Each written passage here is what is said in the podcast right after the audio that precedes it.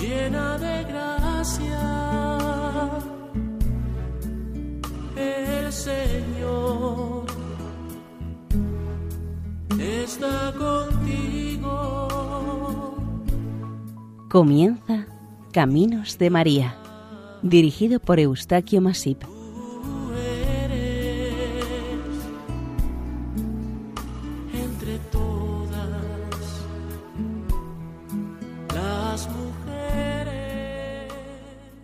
Bienvenidos a Caminos de María, un programa realizado por el equipo de Radio María Nuestra Señora del Lledó de Castellón. Les ofrecemos hoy el capítulo dedicado a Nuestra Señora de la Sierra de Cabra, en Córdoba.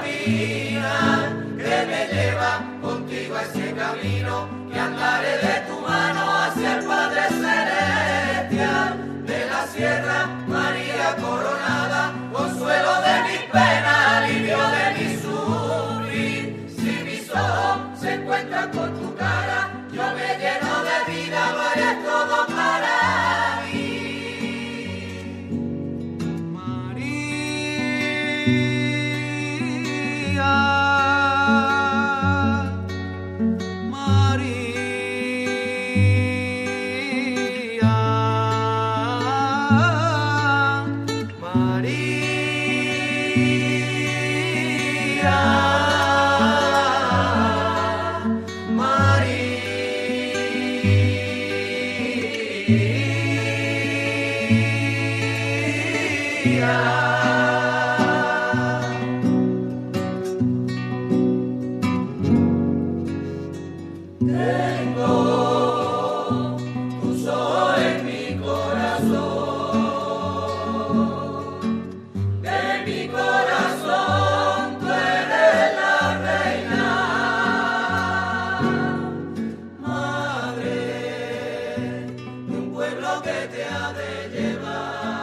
La sierra nos llama, donde tiene su altar, la Virgen milagrosa sus glorias a cantar. Subamos fervorosos arriba el corazón y que nuestra patrona nos dé su bendición. Viva, digamos todos con devoto fervor, la Virgen de la Sierra, nuestra gloria mayor. Del canto del himno de las romerías.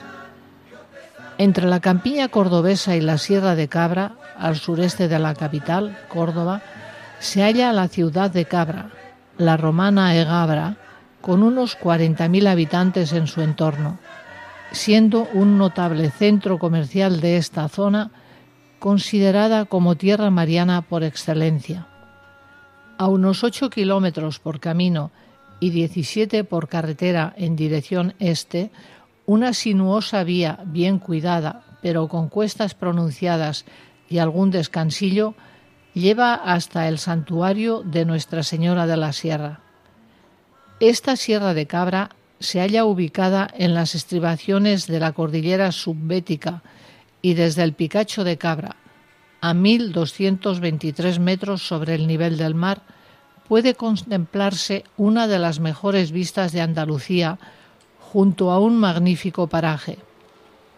Por decreto del 11 de julio de 1929, este lugar mariano está declarado Sitio Nacional de Interés Natural y es reconocido como el Balcón de Andalucía.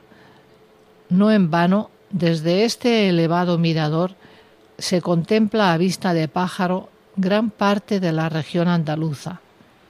La panorámica desde este punto del Valle del Guadalquivir y de la Sierra Morena al fondo es impresionante. La historia y devoción a esta advocación de Nuestra Señora de la Sierra se remonta a los tiempos del rey Fernando III el Santo. Era el siglo XIII, en el momento de la conquista cristiana de Cabra a los poderosos agarenos. Este es, sencillamente, el considerado origen de una ermita edificada en un cerro de unos 1.200 metros de altitud y que está dedicada a esta advocación mariana. La profunda devoción por esta imagen de la Virgen repasa los límites de la comarca, la provincia y alcanza al resto de la península y más. Muchos de sus fieles devotos no dudan en manifestar su cariño y devoción por ella allá donde se desplazan a rehacer su vida, bien por motivos familiares, laborales o de servicio. Ellos interiormente siguen recordando, venerando y promoviendo esta devoción a María allí donde se asientan mediante la formación o creación de hermandades, cofradías o en algunos casos consiguiendo entronizar la imagen de su celestial patrona, la Virgen de la Sierra, en capillas o en altares de las iglesias de lugares y ciudades que cuentan con importante presencia de una comunidad de egabrenses. A través de los siglos, los egabrenses han sufrido como grupo social graves situaciones, sobrevenidas estas por epidemias, plagas o dificultades y desastres de origen natural o bélico. En varias ocasiones, estos efectos devastadores y letales les movieron a acudir ante su Virgen María de la Sierra cuando por los medios normales y naturales a su alcance les resultaban insuficientes para salir del conflicto. La Virgen María era, y lo sigue siendo, su intercesora ante Dios Padre por resultarles más accesible y más humana en comprender.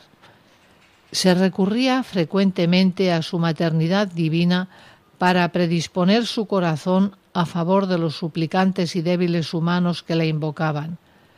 Desde el primer momento de su hallazgo, Egabra, Cabra, ya confió en ella. Algunos orígenes fluctúan entre la historia y la leyenda, entre la realidad y lo imaginario. Se han contado varios relatos tradicionalmente como sucesos o acontecimientos vividos entre sus devotos fieles. Varios manuscritos que han llegado hasta nuestros días así lo confirman, pero algunos de ellos son difícilmente creíbles. Según estas narraciones, la Virgen llegó a la antigua cabra de manos de un desconocido santo llamado Isío, uno de los siete varones apostólicos, al cual le entregó la imagen el mismo apóstol San Pablo en los primerísimos años del cristianismo. Esta imagen de la Virgen fue instalada en una casa particular y posteriormente, pasados unos años, se le edificó una iglesia sobre el solar de un temolo que estaba dedicado a una diosa pagana romana. Esta inauguración está testificada en una lápida en la que el séptimo obispo de Cabra, llamado Bacauda, fue quien inauguró y bendijo este templo. En el año 714, el obispo sucesor de Bacauda vivió y sufrió la invasión sarracena, cuyas inmediatas consecuencias fueron las persecuciones a los cristianos y la huida de estos de los invasores para salvar sus vidas. Los fieles cristianos, previniendo males mayores, ocultaron las imágenes de las iglesias y objetos de culto en lugar seguro y entre estas la entonces venerada imagen de la Virgen, naturalmente siempre por temor a las posibles profanaciones y daños irreparables. Una de aquellas antiguas crónicas relata aproximadamente este momento de la siguiente manera. Son hechos ocurridos durante el obispado de Arcesindo entre el 691 y el 714. Dice así. Valido de lo que la montaña le ofrecía y ayudado de amigos y familiares, sacaron la santa imagen de la capilla mayor durante la noche del 6 al 7 de noviembre del año 714. Tomando la montaña arriba, llegaron a un sitio denominado de la Viñuela. Después de descansar, continuaron la ascensión y condujeron la imagen hasta la entrada de una cueva que se abre en una ladera casi vertical, en un precipicio. Y allí es de suponer que el obispo Arcesindo se postraría en unión de sus compañeros rezando y despidiéndose de la señora, que fue metida seguidamente en la gruta, ordenando que se le pusiera una lámpara encendida, la cual era pequeña y de bronce, tapiando después la entrada que con el paso del tiempo la maleza cubrió, no quedando rastro de semejante gruta exteriormente.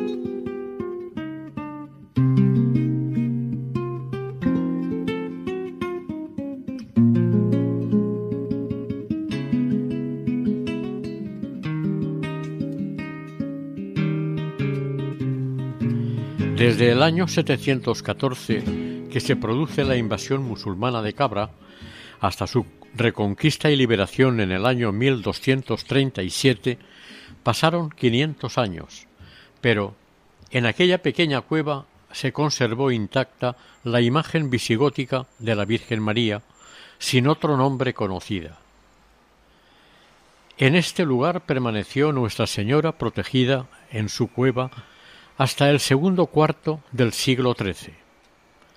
Una narración conocida como relato del cautivo se difunde y populariza en su momento y entra a formar parte de las narraciones referentes a la aparición de la Virgen de la Sierra.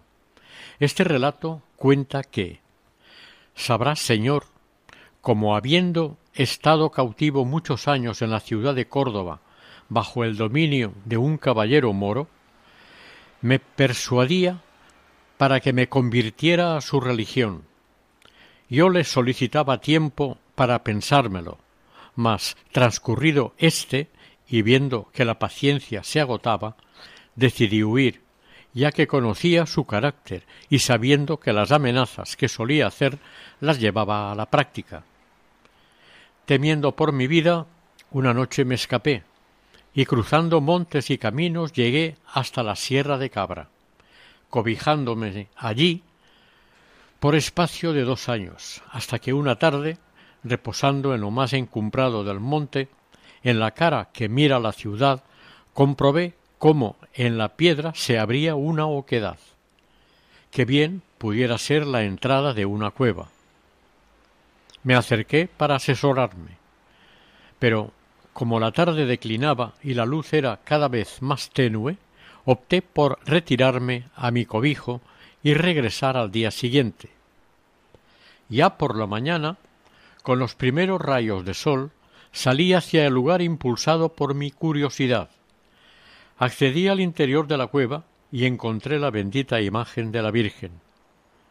Dichoso, estuve venerándola y dando gracias por haber tenido la dicha de haberla descubierto.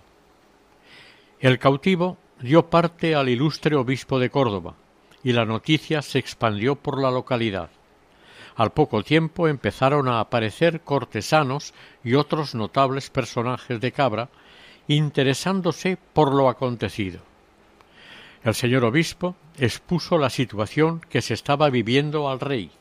Este acudió al llamamiento del prelado, acompañado por una gran comitiva, y a través de angostos caminos y pronunciadas cuestas llegaron a la cima de la montaña. Y, en esta, se confirmaron las noticias que se contaban de la aparición mariana. Emocionados y gozosos por estos extraordinarios hechos, iniciaron oraciones y ruegos ante la imagen encontrada de la Virgen María. Inicialmente pensaron en trasladar la imagen de la Virgen hasta Cabra para entronizarla en la iglesia mayor de la localidad, pero ocurría algo que les impedía moverla de donde estaba y de trasladarla. Entonces los devotos decidieron que podían construirle una iglesia en la misma montaña, en la Viñuela, habida cuenta que en este lugar se contaba con agua suficiente para las obras. Cuenta la tradición que a escasa distancia de la gruta en la que halló la sagrada imagen, aparecieron los materiales adecuados y necesarios para la construcción de la iglesia. Nunca se supo cómo fue el traslado de estos ni su procedencia. A partir de este momento se consideró como voluntad de Dios y de la Virgen la edificación de un templo en lo alto de la montaña para mayor gloria, culto, devoción y veneración a Dios y a la Santísima Virgen. Una vez terminada la iglesia, en su altar mayor se entronizó la imagen de la Virgen María, encontrada en la gruta.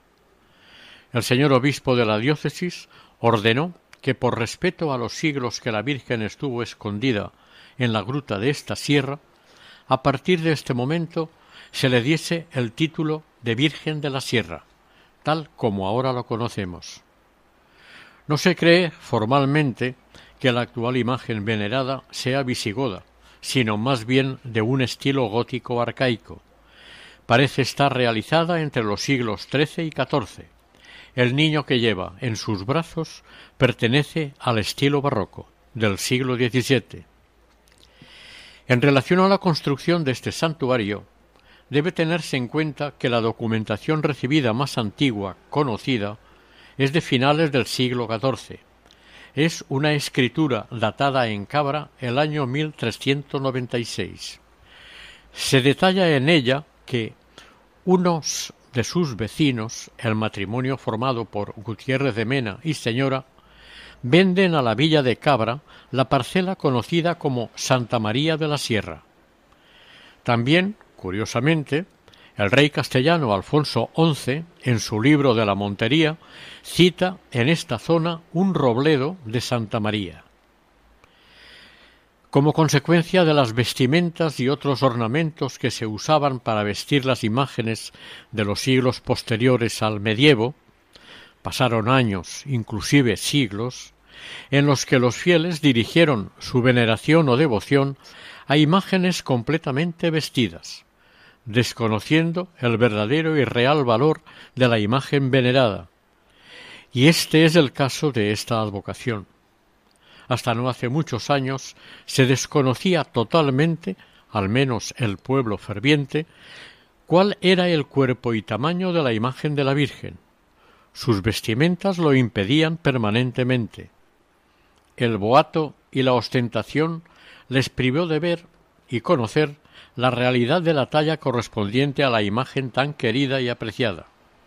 Una serie de postizos y añadidos ocultaban, por un falso pudor y respeto, las obras tan bellamente talladas en madera, piedra o metal. Solamente se permitía ver de la talla el rostro y las manos, que normalmente estaban raídos o descoloridos por roces y manoseos, lo que obligaba a los artistas restauradores a añadir capas de pintura sobre capas descoloridas, y así muchas de las imágenes quedaron desvirtuadas y deformadas del original.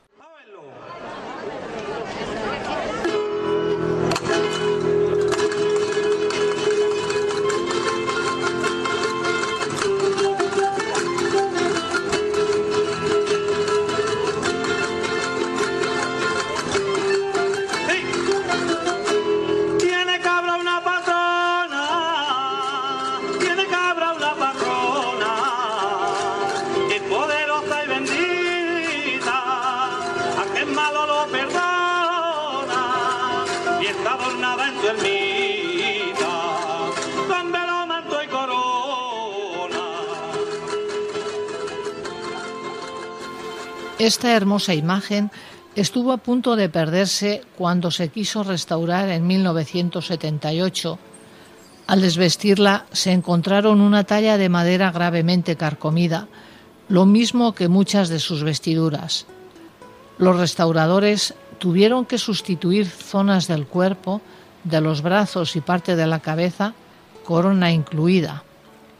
Ante la solicitud de restauración del 6 de diciembre de 1977, para proceder a esta restauración de la venerada imagen, se acordaron y atendieron una serie de normas a seguir por consejo de los peritos diocesanos en esta materia. Por la antigüedad y valor artístico de la imagen, se pidió el máximo cuidado y trato de la misma. Había que atender a los diferentes aspectos redescubiertos en la parte correspondiente a la madera y su policromía. Se exigió que la cara de la Virgen no sufriera ningún cambio para que no afectara a la devoción de los egabrenses. Cualquier actuación sobre la imagen debía considerarse con sus pros y sus contras. Toda esta actuación estaría atendida y revisada por una comisión especial para la restauración de la imagen de la Virgen de la Sierra. Esta comisión estaría abierta a las ideas, sugerencias, asesoramientos e informes de quien se considere oportuno y conveniente. Esta labor de restauración se llevó a término en las propias dependencias de la iglesia parroquial de Nuestra Señora de la Asunción y Los Ángeles de la ciudad de Cabra. Lograda la costosísima recuperación y restauración, se logró una imagen de lo más parecida a la original, su recuperación podría considerarse también un milagro si se valorase correctamente el deplorable aspecto que presentaba ante los técnicos. Es de agradecer a quienes se ocuparon de descubrir y remediar la problemática presentada de esta venerada imagen y el interés y la entrega que mostraron al solventar esta penosa situación ellos merecen el reconocimiento más sincero del pueblo de Cabra y son don Miguel Arjona y Navarro como encargado de la restauración y don Modesto Pérez Aranda como presidente de la comisión gestora. Al observar ahora la hermosa imagen de la Virgen de la Sierra, tal vez convenga describirla para conocerla y quererla con más entusiasmo. Es una talla en madera de álamo blanco de casi un metro y treinta centímetros de alta, que, por los aspectos y rasgos que muestra, se debió tallar en el siglo XIV. En su parte trasera e inferior presenta un hueco que, como en otras imágenes coetáneas, solían emplearse para guardar en él alguna reliquia, aunque algunos estudiosos de estas imágenes suponen que también podían ser para aligerarla de su peso, para más comodidad al llevarla en las procesiones y traslados. Como se ha dicho anteriormente, el niño Jesús que lleva en sus brazos no es el original. Una tradición nos cuenta que aquel primer niño se lo apropió y guardó para siempre el rey Fernando III el Santo. El que ahora vemos es una obra del barroco. En cuanto a la postura de la Virgen, es de tipo oferente. La Virgen sostiene al niño a la altura de su vientre, dando a entender al visitante su misión de Madre de Dios y del ser humano. En el siglo XVIII, don Narciso García Pelayo ya hizo una muy concreta descripción de Nuestra Señora de la Sierra, tan detallada que casi se ve leyendo o escuchando sus palabras. Dice así, el rostro aguileño, frente espaciosa y serena, nariz pulida, boca muy pequeña y perfecta, ojos azules y pintados que parecen mirar de repente pero agradable, rostro de color blanco y algo sonrosado. Así como contemplarla puede que no llame la atención en la primera impresión, pero tiene un algo misterioso que parece envolverla y que produce los más elevados pensamientos. De la primera ermita no constan datos para darnos una idea de cómo pudo ser. Se supone sería como las ermitas de este tiempo, tendría unas dimensiones reducidas, sería sencilla y en su construcción usarían materiales modestos y propios del lugar. Cuando se iniciaba el siglo XVI, la ermita estaba en ruinas totalmente y será a partir de la segunda mitad de ese siglo cuando se empiece a recuperar este santuario y paralelamente a estas obras se constituirá una cofradía de la Virgen de la Sierra. Al parecer, el primer hermano mayor conocido de la cofradía fue don Cristóbal Fernández Tejeiro, que inició su mandato desde el 14 de agosto de 1560.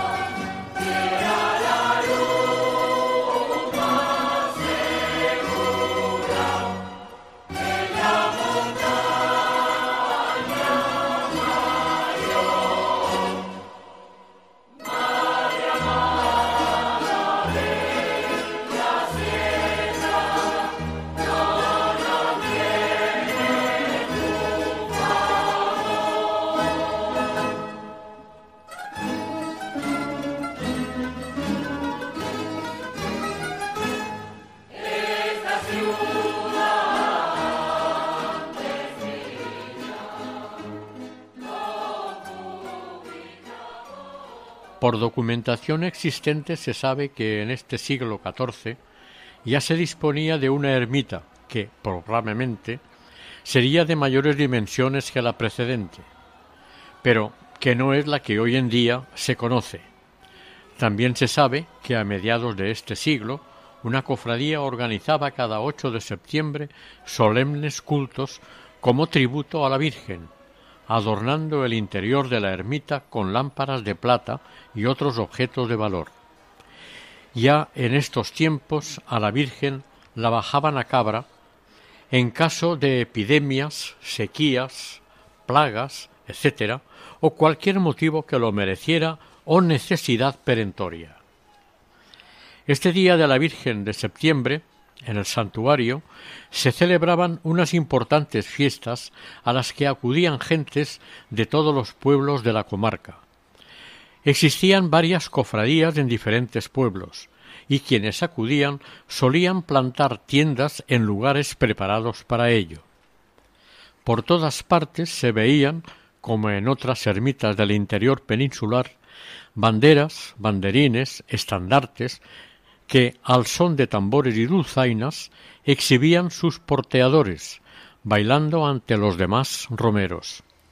Al final del día se organizaba una solemne procesión en la que numerosos fieles y devotos acompañaban a la imagen de la Virgen Serrana por los alrededores del santuario. Estas fiestas se siguieron celebrando anualmente hasta el año 1600. A partir de este año, se desconoce el motivo, fue apagándose el fervor a esta imagen y apenas asistían a esta celebración una decena de personas. Tras unos años de oscuridad y desidia, el 24 de junio de 1621, a un hortelano natural de Cabra, llamado Pedro Martín Pacho, tullido de pies y manos, le subieron a la ermita dejándolo solo para que rezase ante la Virgen. Estando en oración, vio como una vela encendida se cayó originando un incendio en el camarín de la Virgen de la Sierra. El pobre hombre, temeroso de que ardiese la imagen de su Virgen querida, y notando que no podía socorrerla, realizó un gran esfuerzo y salió andando hacia el altar, quedando completamente curado. Con la curiosidad. No quedó ningún rastro de la vela caída ni del incendio. Este suceso inexplicable se consideró un milagro y así consta oficialmente en el acta del Cabildo de 24 de junio de 1621.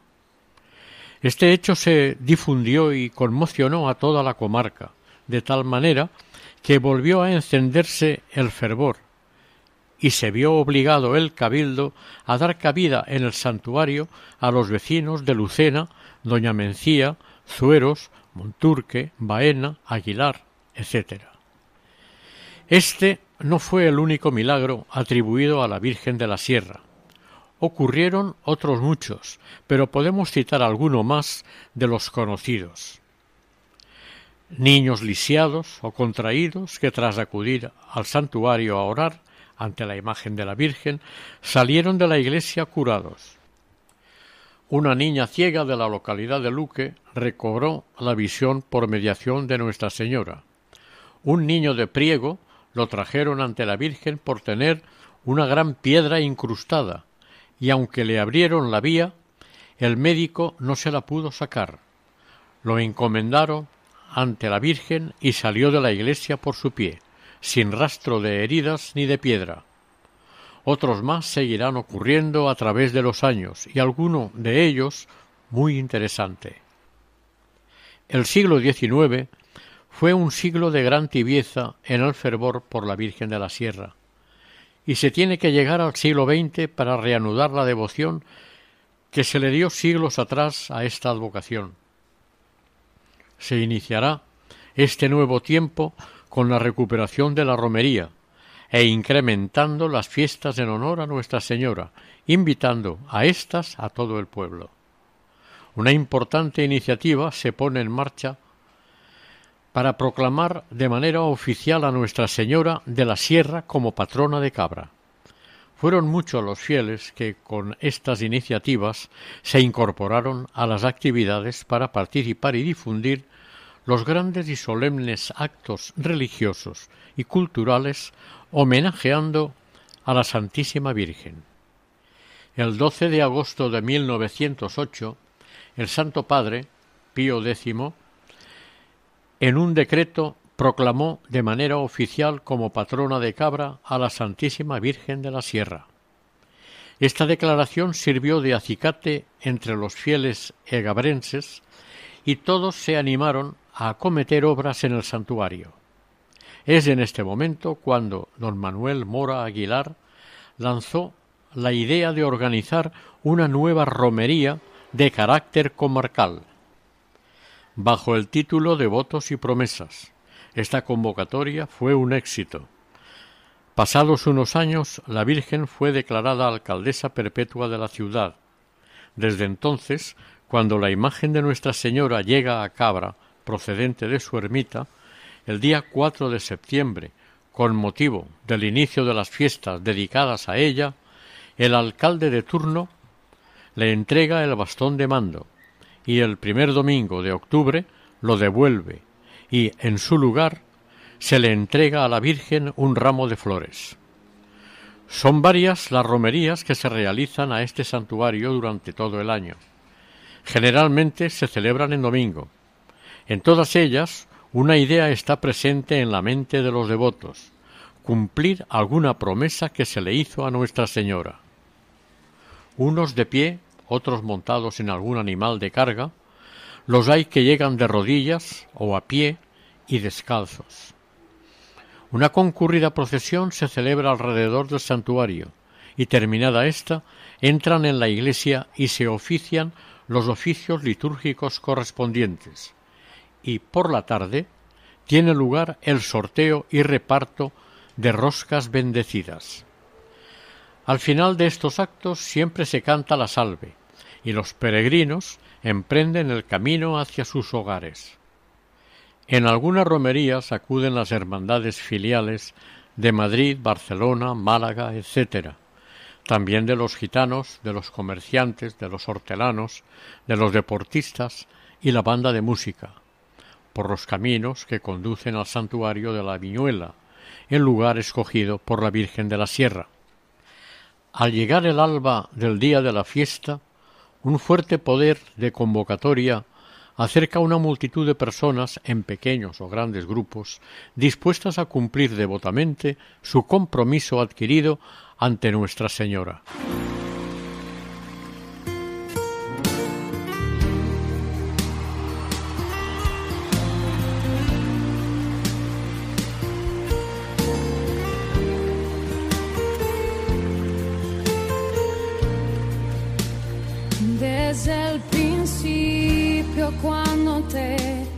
Necesité. Desde el momento cuando la mirada se desde ese día cuando sola me encontraba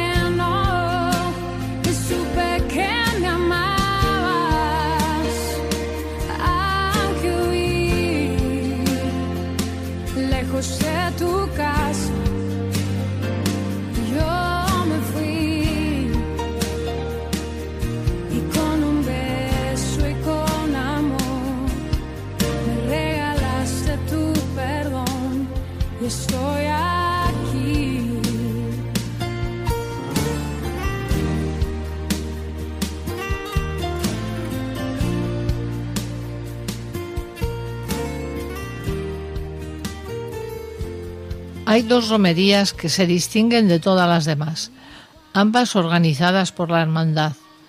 La bajada de la Virgen del 4 de septiembre a Cabra y la subida de esta imagen mariana a su santuario el 12 de octubre.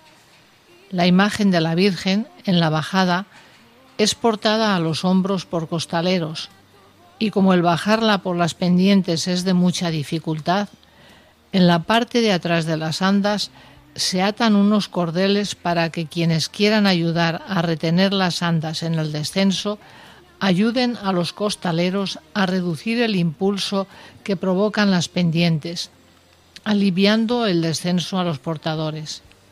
Sin embargo, en la subida se ponen en la parte delantera para ayudar y facilitar el ascenso a los costaleros también en las pendientes. A las tres y media de la tarde se reza el Santo Rosario y a las cuatro sale la Virgen de la Sierra por la puerta de la ermita con el acompañamiento de los repiques de campanas del santuario y de las de la ciudad de Cabra.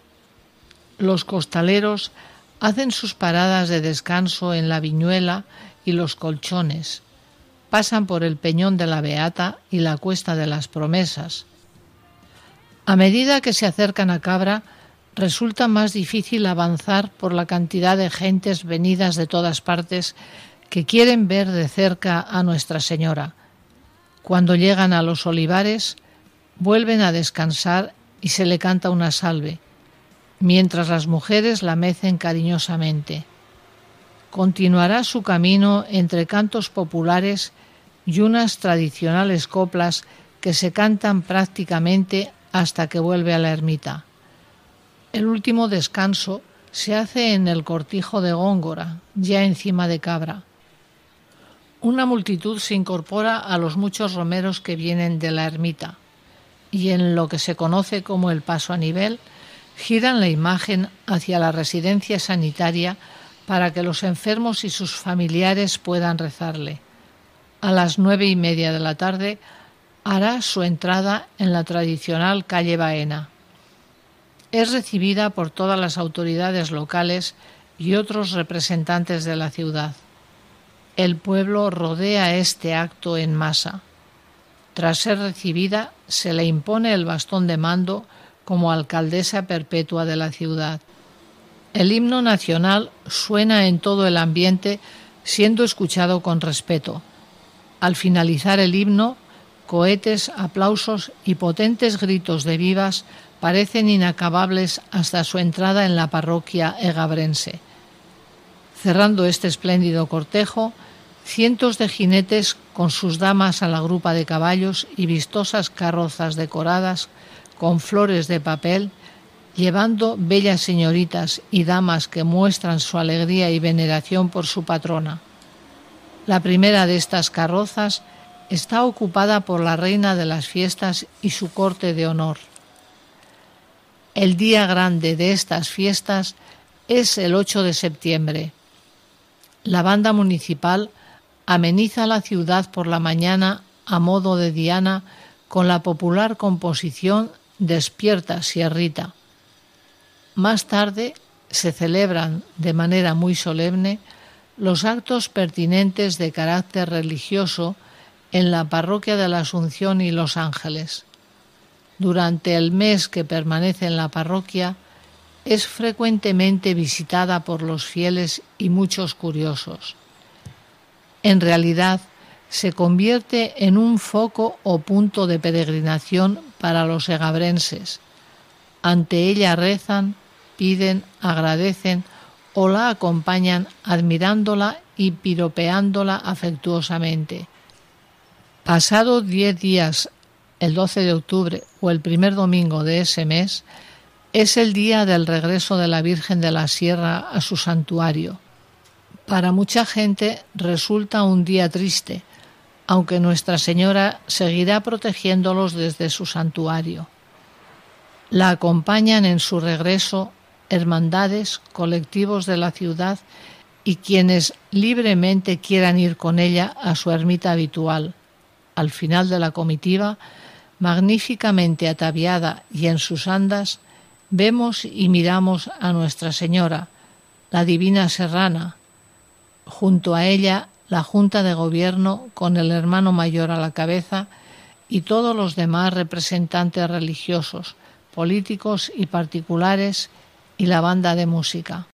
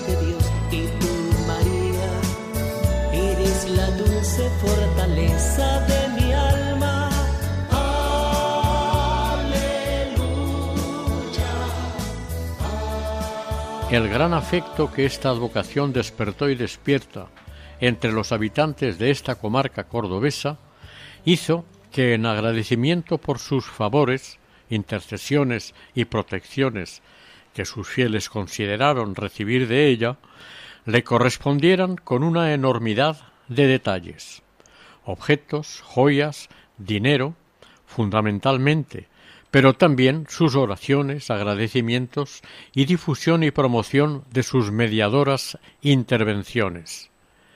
Por estos motivos engrosan su patrimonio unos treinta hermosos, valiosos y trabajados mantos. Estas ricas piezas se conservan en su ropero y se emplean para ser llevados por esta santísima imagen de María en diferentes momentos del año siempre coincidiendo con alguna festividad mariana o una situación muy especial. Aparte de estos preciosos mantos, en tantos siglos como se le ha estado dando culto, se han acumulado una gran cantidad de valiosos enseres, andas, muebles, orfebrería, banderas y estandartes, todo lo cual requiere un cuidado minucioso, una conservación permanente, y la constante vigilancia para que se respeten estos regalos y no se extravíen o desaparezcan, ya que son realmente de un gran valor sentimental y en muchos casos un valor artístico e incluso material. La Virgen de la Sierra fue coronada canónicamente por privilegio concedido por el Papa Juan Pablo II en sus últimos días de pontificado la coronación tuvo lugar el 4 de junio de 2005, en una ceremonia presidida por el obispo de Córdoba, Monseñor don Juan José Asenjo Pellegrina. A la coronación asistieron más de quince mil personas. Esta ya se llevó a cabo bajo el pontificado de Benedicto XVI. Desde el mes de marzo de 2019 las cofradías de Nuestra Señora de Araceli de Lucena y la de Nuestra Señora de la Sierra de Cabra están hermanadas. Este hermanamiento fue presidido y bendecido por el señor obispo de Córdoba, don Demetrio Fernández. Estas dos cofradías se han hermanado fundamentándolo en la estrecha relación religiosa y social que existe entre estas dos ciudades cordobesas, de Cabra y Lucena, y por supuesto entre las dos advocaciones marianas que veneran y tanto estiman. El objetivo básico de este hermanamiento es sellar la unión de ambas advocaciones marianas, de manera que los lazos que unan estos dos santuarios se conviertan en faros, luces y guías de todos aquellos que quieran seguir a Jesús con el ejemplo de María, este acto de hermanamiento se inició a las once treinta de la mañana del 2 de marzo en el Real Santuario de Araceli, en la Sierra de Aras, celebrándose una solemne Eucaristía presidida por el obispo de Córdoba y concelebrada con los conciliarios de las hermandades. Terminada la Santa Misa, se entregó a la patrona de Lucena, María Santísima de Araceli, el escudo de la Real Archicofradía de María Santísima de la Sierra. A las trece treinta, en el santuario de María Santísima de la Sierra de Cabra, tuvo lugar la firma del expediente de hermanamiento por parte del señor obispo, los conciliarios y los hermanos mayores y secretarios de sendas archicofradías. Terminando con la entrega de la insignia de la Real Archicofradía de María Santísima de Araceli a la patrona de Cabra, María Santísima de la Sierra. Estas dos archicofradías mostraron su satisfacción por la realización de este acto de hermandad mariana y desean que esta misma hermandad se extienda a todas las personas devotas de tan veneradas imágenes, tanto en Cabra y Lucena como de cualquier otro lugar, por medio de las cuales invocamos la protección de una misma Madre, la Virgen María.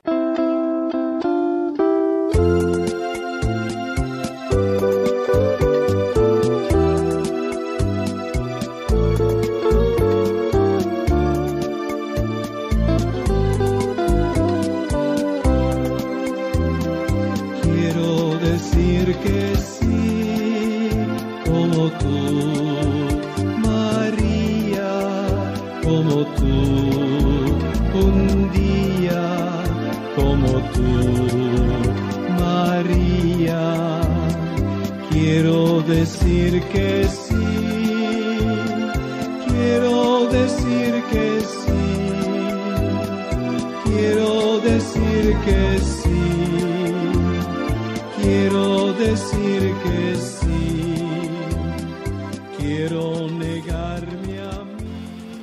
Plegaria a la Virgen. En el aire se elevan las oraciones de este pueblo devoto que cree en ti y de lo alto derramas tus bendiciones como lluvia de amores, de nardo y de jazmín. Se estremecen las piedras del santuario, empapadas de lágrimas de amor y de fe, y el camino florece con el rosario de tantos corazones aclamándote.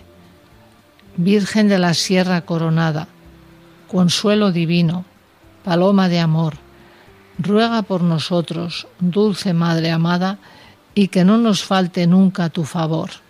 Así sea.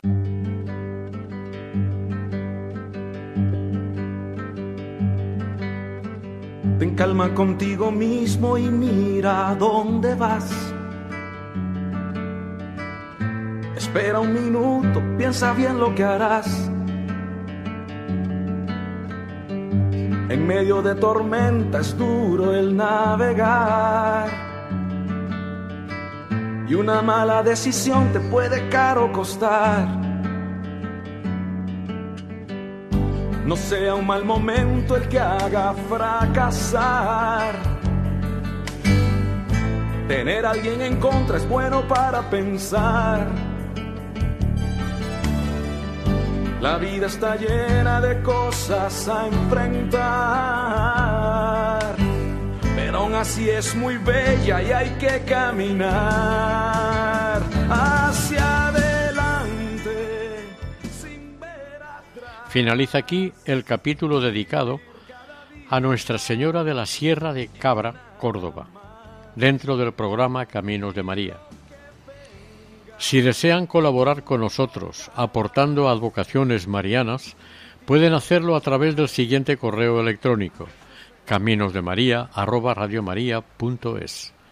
El equipo de Radio María en Castellón, Nuestra Señora del Lledó, se despide deseando que el Señor y la Virgen les bendigan.